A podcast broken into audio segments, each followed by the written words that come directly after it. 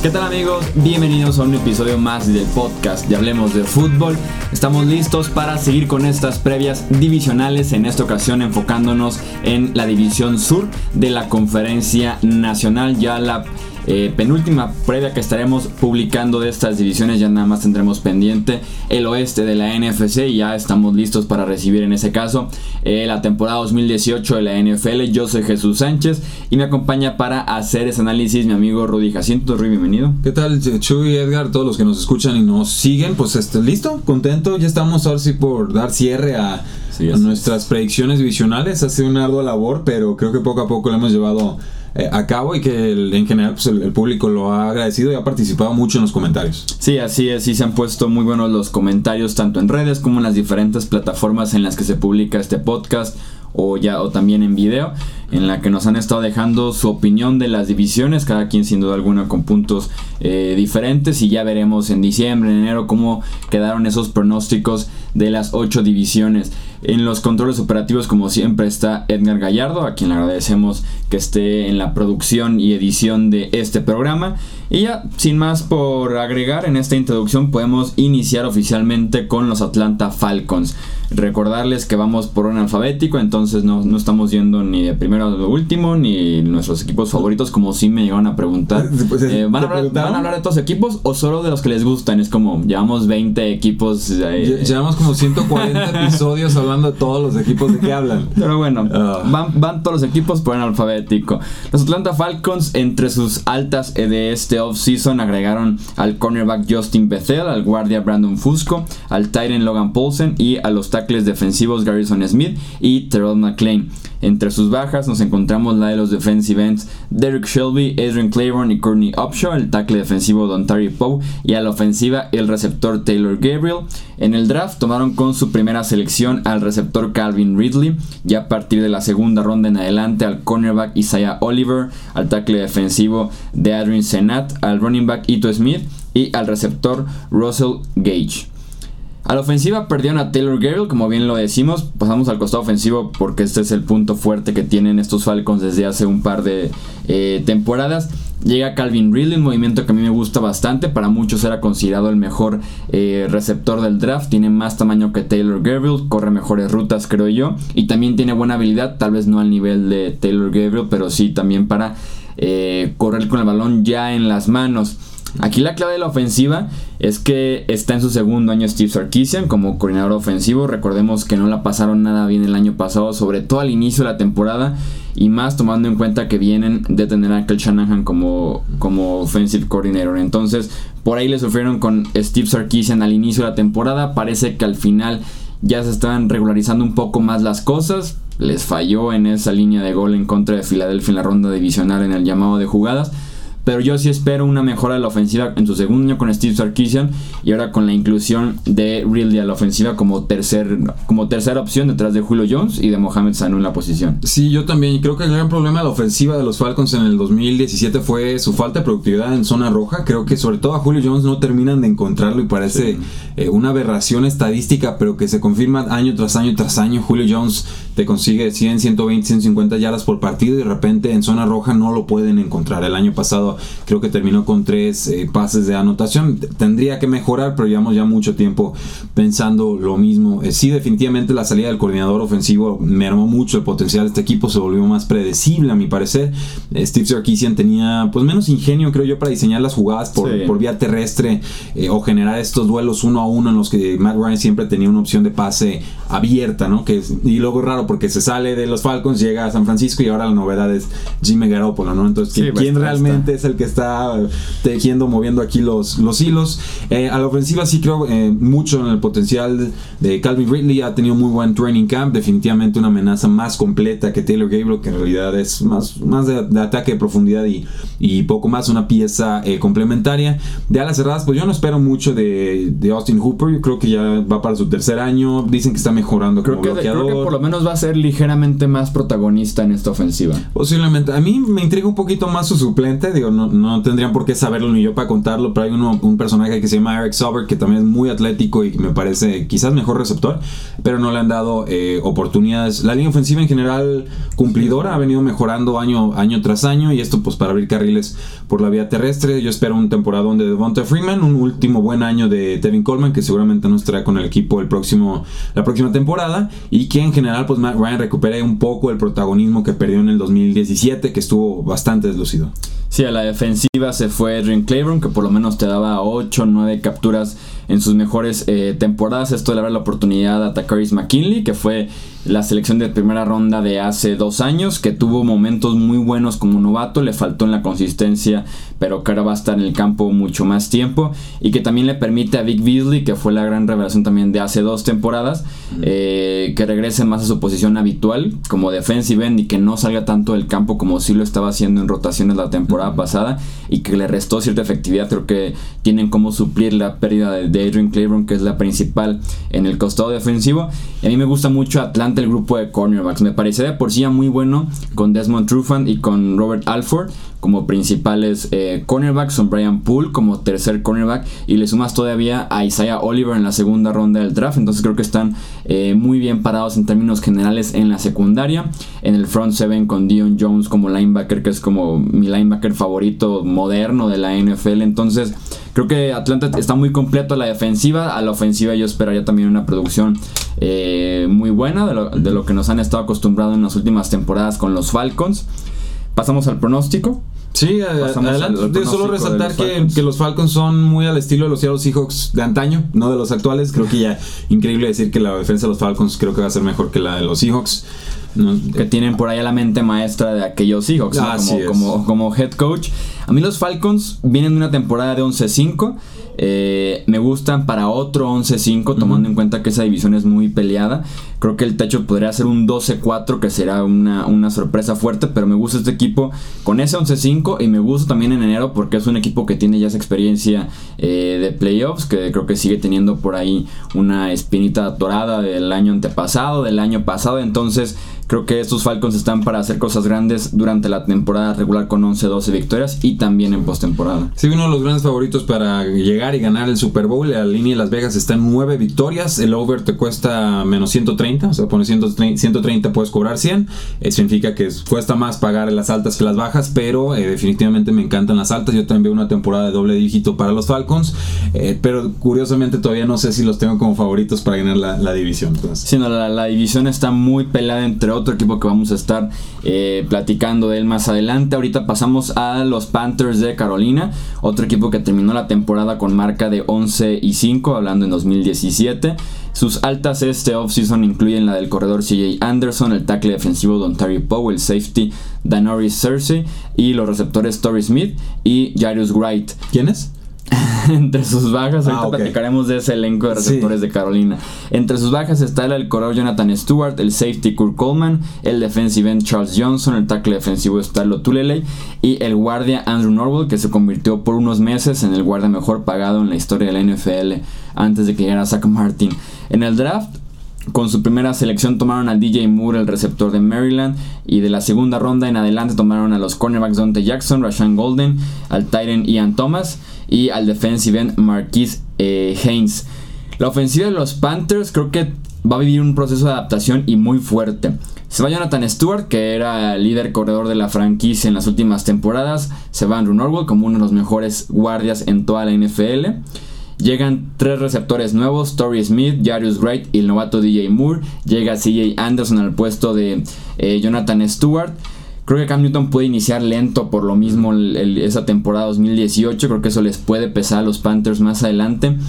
Porque en la posición de receptor tiene a Devin Fonches establecido como el receptor número uno, aunque nunca he sido tan fan de Devin Fonches en términos generales. Y tienen ahora esa pelea por ser el 2, 3 y 4, que a mí me gusta de los tres que están el novato DJ Moore para que se apodere rápido de esa posición de segunda opción en, el juego aéreo en la posición de receptor, porque todavía está Greg Olsen. Pero sin duda alguna yo esperaría un arranque lento de los Panthers con todo y que también me gusta sí, Anderson sobre Jonathan Stewart de la temporada anterior. Sí, viene una temporada de mil yardas, aunque no fue la más eficiente del mundo. Yo creo que va a ser más importante lo que el consenso de los analistas cree que, va a ser, con todo y la emoción que está despertando Christian McCaffrey como nueva amenaza terrestre eh, número uno del, del equipo. Muchos problemas en la línea ofensiva, se le están lastimando jugadores titulares para el resto de la temporada. Creo que esto puede afectar mucho a Cam Newton, que ha sido de los quarterbacks más golpeados a lo largo de su carrera. Regresa Greg Olsen, importante, creo que debe ser la opción de pase número uno al equipo, sí o sí. Todavía se mantendría como tal.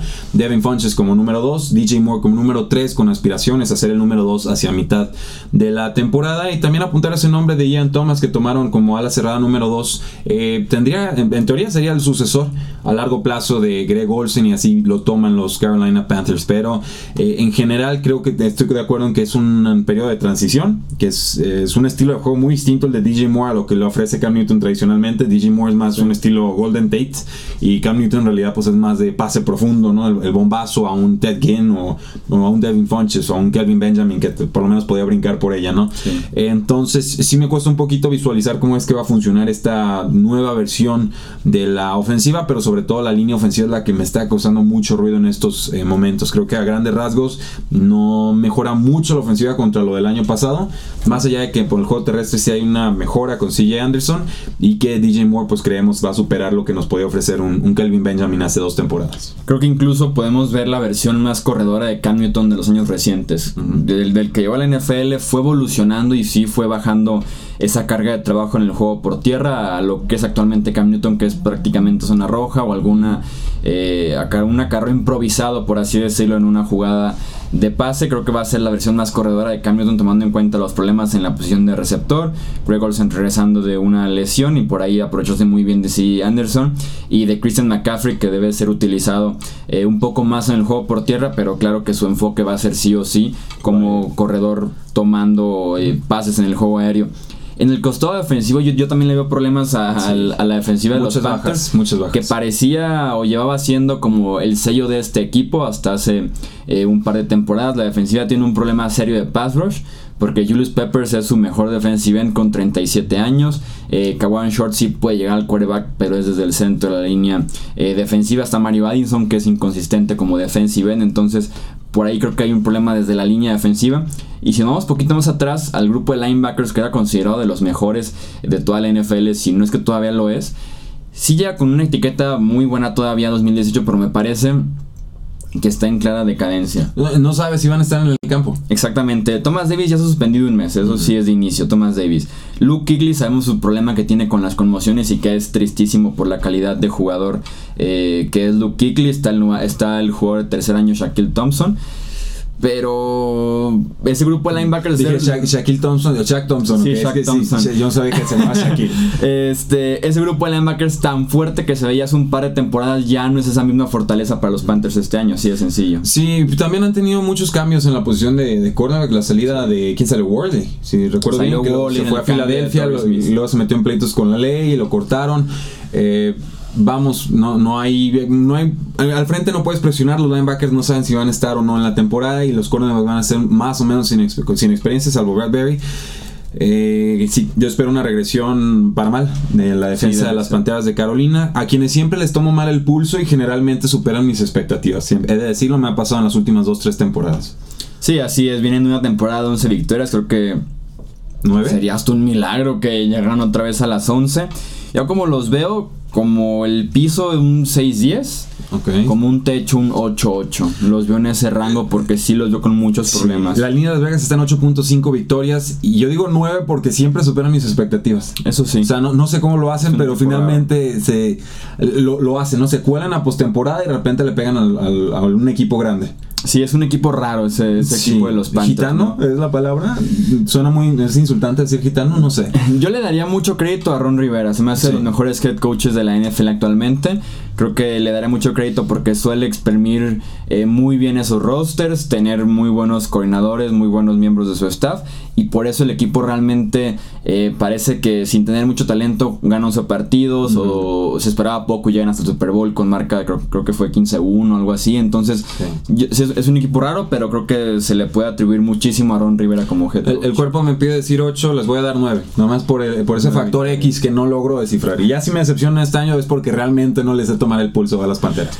Pasemos a hablar entonces del que ya mencionamos podría ser la competencia de los Atlanta Falcons para eh, apoderarse de esa división sur que es que son los New Orleans Saints. En este offseason sus altas incluyen la del linebacker de Mario Davis, el receptor Cameron Meredith, el cornerback Patrick Robinson que regresa a Nueva Orleans, el tight Benjamin Watson también que regresa a Nueva Orleans y el safety Kurt Coleman. Entre sus bajas está el tackle defensivo Nick Fairley, la del tight Kobe Fleener, el linebacker Gerald Hodges, el cornerback Delvin Brooks y el safety Kenny Vaccaro. En el draft tomaron en la primera ronda al defensive end Marcus Davenport, incluso pagando selecciones del próximo draft, el receptor Trequan Smith, el tackle ofensivo Rick Leonard, el safety Natural Jamerson y el cornerback Cameron Moore. Un equipo que está muy bien compuesto de inicio a fin. Está sobrecargado. uno de los mejores rosters de toda la NFL probablemente que está de verdad eh, muy completo. Sabemos cómo se pudieron renovar la temporada pasada con una clase de novatos impresionante de Alvin Kamara, de Marshall Larimore, de Marcus Williams, el safety también. Entonces, cómo le dieron ese giro a un roster que parecía que venía hacia abajo, una defensiva que nunca se encontró en los últimos 5 o 6 años y que finalmente es una buena unidad. Entonces, estamos viendo un roster que es de lo mejor de toda la NFL analizando lo que podría ser la próxima temporada, lo que llegó este, este año a Nueva Orleans, está eh, lo que puede aportar Cameron Meredith, que fue una firma que pasó yo creo muy por debajo del agua porque venían de una lesión fuerte con los Chicago Bears. Pero los reportes en training camp, en pretemporada, son muy alentadores a favor de Meredith, que, que se pueda consolidar como esa segunda opción en el juego aéreo de los Saints, superando a Ted Ginn Jr., que también ha tenido una carrera de altibajos como para esperar dos temporadas excelentes. Pero, te ha cumplido bien con los Santos de Nueva ah, Orleans y creo que ha evolucionado incluso como jugador en trayectorias más cortas. Sí, la temporada pasada creo que fue la mejor de su carrera, tal vez junto a esa de los Panthers de Super Bowl. Entonces, ya, ya, ya tienes a Michael Thomas para ser un receptor completísimo, que creo que va a tener una temporada top 5 este año en la NFL. Está Cameron Murray, ya está Ted Ginn Jr., regresa Benjamin Watson a una edad avanzada, pero también ya está ahí eh, Benjamin Watson y más una línea ofensiva que no le duele nada, una línea ofensiva muy completa para proteger a Drew Brees en este juego aéreo de los Saints. Sí, pueden atacarte como quieran, o sea, te pueden despedazar por ahí, te pueden despedazar por tierra, incluso Drew Brees tiene un poquito de movilidad, aunque también es bueno esquivando los, los golpes, los trancazos. Eh, yo te lo decía, Cho, yo creo que podría ser el mejor roster de la NFL. Yo, yo veo el roster y digo, es que, es que este roster está más completo que el de los Patriotas. Este roster lo veo más compenetrado que el de las Águilas de Filadelfia. Este roster lo veo capaz de pelearle dos veces a los Falcons y ganarles. Yo estaría tal vez entre este roster y el de los Vikings. Eh, puede ser. los Vikings tienen mejor talento defensivo. Sí, pero eh, tiene mejor línea ofensiva los Saints. Y obviamente tienes a Drew Brees. Ya Drew Brees. Sí, contra Kirk Cousins, que se parecen un tanto los dos jugadores, solo eh, Drew Brees comete menos errores, eh, muchos menos errores, pero sí, o sea, por donde quieras en realidad, o sea, la consolidación de Alvin Kamara en su segundo año, el regreso de Mark Ingram después de una suspensión de cuatro semanas, creo que le va a volver a dar ese dinamismo, yo creo que... Le cae bien, ¿no? Incluso a Mark Ingram suspensión, yo cuando la vi sí dije, ok, está mal que lo hayan suspendido, pero no está tan mal un corredor que es de, poder, que ya tiene varias temporadas en la NFL. No está tan mal el descanso de un mes. ¿eh? Claro, y detrás de él parece que Jonathan Williams podría aparecer como corredor número 3 y como corredor número 2 en ese primer mes de acción. De Benjamin Watson, pues ya se sabe las jugadas, un veteranazo, 38 años, la agarra y se va al piso porque pues ya ni para qué corres, ya, ya aplica el Antonio Gates y le sale bastante bien. Eh, pero en, defensa, pues lo único que les pasaría, faltaría sería un poco más de pass rush, o sea, forma de presionar al mariscal de campo y ahí pues Marcus Davenport la estrellita, subrayado, negritas en cursiva, que qué nos va a poder dar este primer año. Si cumple con las expectativas de los Santos, favoritos claros al, Super Bowl. Si no, pues contendientes de alto calibre de todas formas. Sí, creo que este año es clave porque creo que se puede consolidar Sheldon Rankings que es un tackle defensivo que tomaron en la primera ronda del draft del 2016, lo que permitiría en el pass rush que bien comentas en el defensive end que juegue mucho más ahí Cameron Jordan, que el año pasado fue candidato a defensivo del año, que llega el novato Marcus Davenport y que te puede ofrecer desde el día 1, aunque sabíamos en el draft que no era tanto su perfil. Viene de una escuela eh, muy pequeña, de una universidad pequeña en Estados Unidos, por lo menos en el programa de fútbol americano. Entonces la transición eh, va a ser más difícil de lo normal para un novato en el caso de Marcus Davenport. Pero también está Trey Hendrickson, este jugador de tercera ronda del año pasado, que se lesionó eh, la rodilla y por eso ya no pudo jugar el resto de la temporada de novato. Y también regresa Alex Okafor, que está teniendo una buena temporada, tenía 5 capturas de coreback en 10 semanas antes de que se desgarrara el tenón de Aquiles. Entonces creo que entre Cameron Jordan, Marcus Davenport, Hendrickson y Okafor tienen para ser un pass rush por lo menos decente, que es lo que podría servirles eh, a la defensiva de los Saints. De Mano Davis me hace una muy buena adquisición. Este linebacker que venía de los Jets, ahora es el linebacker central de los Saints. Regresa Patrick Robinson después de tener un buen año como tercer o cuarto esquinero en Filadelfia. Marcus Williams, que es recordado por ese error que tuvo en la ronda divisional en contra de los Vikings. Él fue el que no pudo taclear a Stephon Dix o que tuvo un muy pobre intento de tacleo. No, es que bueno que dices a Stephon Dix porque sí se llevó de cajón el compañero. Sí, no, o sea, es el que intentó por lo menos detener a Stephon Dix, pero hay muy buenos reportes de él en training camp. Creo que creo que tuvo un buen año. sí, no, tuvo un buen año, que aprenda esta lección y que madure. Creo que hubo un reporte de que tuvo seis prácticas seguidas con intercepción en training camp. Entonces él la lleva él la lleva Marcus Williams. Si lo juntas con Demario Davis, que llegas y llega Patrick Robinson, me parece una defensiva completa. O sea, tal vez reclamaba lo que hacían los linebackers la temporada pasada con Alex Ansalon, con eh, Mantaiteo, incluso con AJ Klein. Creo que Demario Davis llega a ser titular y una buena adquisición para los Saints. Una defensiva que también está completa desde la primera línea hasta el último jugador. De los pies a la cabeza, dirían por ahí. Sí, me gusta mucho este, este equipo de los Saints. Yo los tengo con un récord de 11-5. Ah, uno más. Máximo 12-4. 12-4 ah, como para decir ganan la división. exacto. O un 11-5 para que se la peleen ahí con los Falcons, pero sí veo a los Saints ganando la división sur. Y, y, sí, su techo es el Super Bowl, o sea, el campeonato de la Nacional Super Bowl debe ser lo que, lo que esté eh, llegando Nuevo Orleans este año. desde el año pasado, creo que los novatos con un año más de experiencia les va, les va a caer muy, muy bien. Yo les voy a dar el 12-4, que entiendo está muy complicado porque son dos veces contra Panteras, dos veces contra Atlanta Falcons, contra Pittsburgh, por ahí también se enfrentan a Filadelfia, ¿qué más hay por ahí? Cincinnati se puede complicar, visitar a Minnesota, visitar a Baltimore. está, difícil. está duro el calendario, pero si somos de la idea de que el talento sale relucir más, más de las veces que no. Creo que pueden llegar a un 12-4 e incluso ponerse como líderes de la NFC. Sí, no, y en el caso de tanto Falcons como de Saints, eh, hablamos de cómo está de cargada la nacional con los Rams, los Vikings, Eagles, Packers y estos dos equipos lo clave que va a ser eh, ser el primer sembrado de esos playoffs. Eh. Porque Filadelfia lo fue la temporada pasada y que creo sí pesó en contra Atlanta que venía de Domo, Minnesota que venía de Domo. Entonces creo que va a ser clave lo que quien pueda ganar ese primer sembrado de la conferencia eh, nacional y que viéndolo así como a simple vista, los Rams tendrían la ventaja por jugar en el oeste de, la nacional, ¿no? Cerramos entonces el análisis de la división sur con los Tampa Bay Buccaneers. Entre sus altas este offseason están la de los dineros defensivos Jason Pierre-Paul, Vinnie Curry y Bo Allen, el safety Ryan Jensen y el linebacker, el centro Ryan Jensen y el linebacker Cameron Lynch. Entre sus bajas nos encontramos la del defensive end Robert Ayers, el tackle defensivo Chris Baker, el running back Doug Martin, el safety TJ Ward y el cornerback Robert McLean. En el draft tomaron a Vita Vea, el defensive tackle de Washington, con su primera selección y a partir de ahí se hicieron de los servicios del corredor Ronald Jones, de los cornerbacks MJ Stewart y Carlton Davis y el tackle ofensivo Alex Capa. Platicamos de James Winston. Platicamos de James Winston que hasta hace unos meses era considerado el quarterback franquicia de estos Tampa Bay Buccaneers. Y digo hasta hace unos meses porque creo que se empieza a desgastar mucho esa etiqueta de quarterback franquicia en el caso de James Winston, que muchos ya, están, ya hasta le están retirando, ¿no? Que, realmente eh, este desastre que es el caso de James Winston los ha llevado a esas instancias eh, de inmadurez. Eh, por faltar el respeto hacia una mujer, que es lo que lo lleva a estar suspendido, a incluso tener un problema legal. Eh, por dejar abajo de nueva cuenta su franquicia, que lo ha estado haciendo constantemente, creo yo, desde que, antes de que llegara y ahora que ya llegó a Tampa Bay. Y además por lo que hemos visto en la pretemporada, que nos dice que realmente no ha mejorado como coreback, como jugador Jimmy Winston adentro del campo. Seguimos viendo esa típica jugada y el otro día la puse en mi cuenta de Twitter en la que James Winston ya está a 10 centímetros de tocar el campo y que se acabe la jugada. Están en la, están en la yarda 10 del rival a punto de anotar y lanza el balón.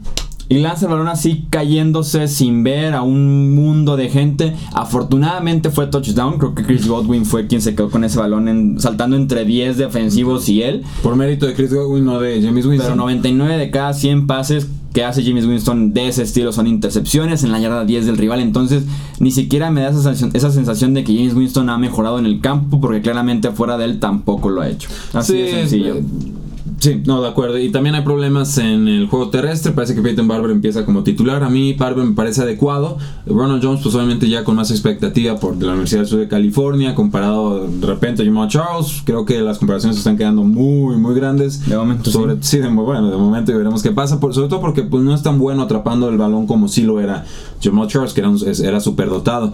Eh, la línea ofensiva creo que adecuada podemos llamarla. Podría ser. Hacia secas. Sí, podría, podría ser adecuada. No, me parece la línea ofensiva de Houston, pero pues tampoco estamos hablando de los vaqueros de Dallas. No sé, una unidad completamente promedio.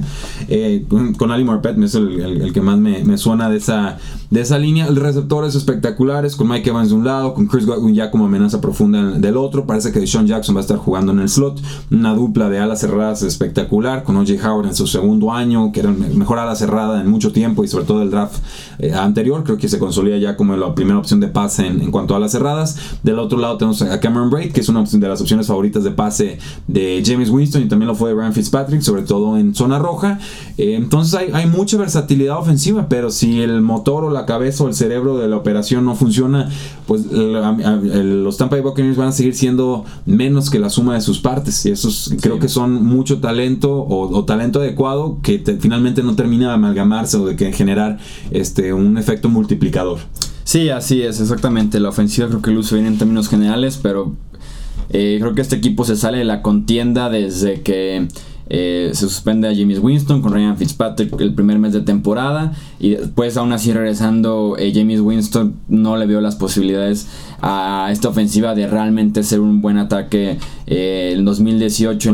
hablando de Ryan Fitzpatrick, ¿qué, forma de seguir encontrando trabajos de titular de Fitzpatrick? que Lleva como 5 años de mediocridad y algo le pasa siempre al titular, se, que se enferma, que lo suspenden, que lo cortan, que lo, tal algo. Vez, tal vez tiene así como en su closet, de eso, que lo abres hace como un altar a los dioses de la NFL, de las lesiones y de todo. No, sé, no sé cómo le hace, pero evidentemente, digo, por si no lo sabían, estudió en Harvard, ¿eh? de esos datos que nadie en la NFL sabe.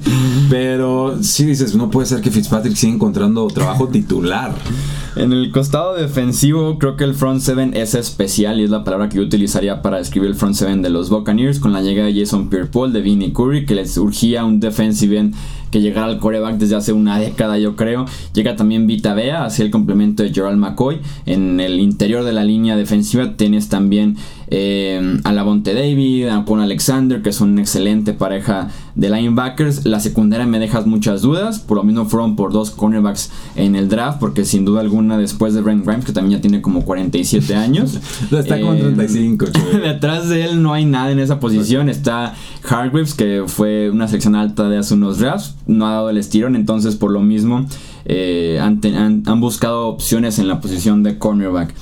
Me acuerdo en los primeros episodios que mencioné el dato de que los Buccaneers tenían el calendario más difícil, ¿te acuerdas? ¿Te parece? En la historia de, del, bueno, de, la NFL desde el Super Bowl para la fecha. Y ahí lo tienes, ¿no? Para que leas el calendario, porque no solo decían de que se suspendió James Winston, sino que tienen un calendario para iniciar 0-4 y de ahí seguir la temporada, porque es el calendario más complicado en la historia de la era del Super Bowl de la NFL. Así te la pongo. Pues ahí les va. Eh, creo que se pelea con el de Arizona, pero bueno, ahí, les va. Nueva Orleans, visitan a Nueva Orleans, reciben a Filadelfia, reciben a Pittsburgh. 0-3, ahí vamos. viajan a Chicago, creo que ahí, está. Creo que deberían poder hasta las victorias, pero que no creo con Chicago. sí, como los pronóstico reservado. Eh, visitan los Atlanta Falcons, derrota, eh, viajan eh, no, reciben a Cleveland, viajan a Cincinnati, viajan a Carolina, reciben a Washington, viajan a los Gigantes de Nueva York, reciben a San Francisco, reciben a Carolina, reciben a Santos de Nueva Orleans, reciben a Baltimore, reciben a Dallas, viajan a Atlanta. ¿Cuatro?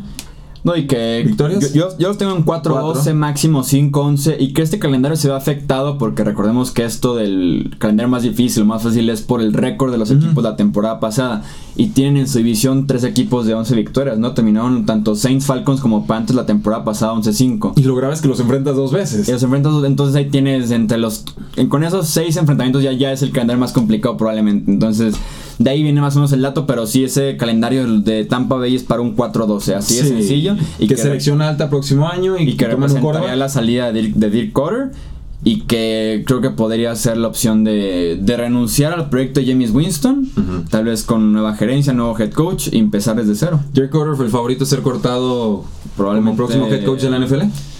Probablemente, creo que Hugh Jackson tiene también la soga en el cuello con que Cleveland inicie 0-6, 0-7. Y va que se va. 1.31 y le casi casi lo felicitan al pobre. No, creo que con esta nueva gerencia de John Dorsey, creo que se acabó ya la paciencia con Hugh Jackson. Pero Ujú. sí, entre Cutter y Jackson deben de ser si, si los Browns inician mal. Pero sí creo que creo que Dirk Cutter podría ser el primero en Bueno, en estos momentos si hubo movimiento en las líneas, Jerry Carter y Hugh Jackson favoritos a ser los próximos head coaches cortados con la línea de apuestas en más 400. Detrás de ellos Vance Joseph de los Denver Broncos y detrás de él Adam Gaze con más 750. De los Dolphins.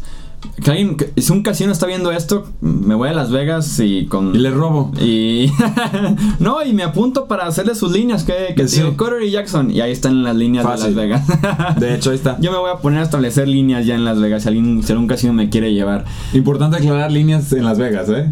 Sí, no, ¿para qué? No, es que hay lugar? muchos tipos de líneas. Entonces, Ah. líneas de apuestas no es la de Líneas malas. de apuestas en Las que luego Vegas. se nos emociona Maradona. Eso es todo entonces por este episodio del podcast. Hablemos de fútbol, este análisis de la división sur de la NFC. Ya nada más nos queda el oeste para analizar, que va a ser el siguiente episodio. Rudy, muchísimas gracias por estar aquí. Al contrario, Chuy. Edgar Gallado en los controles operativos. Yo soy Jesús Sánchez. Un placer que estén aquí nuevamente con nosotros. Y nos escuchamos en el próximo episodio. Hasta luego.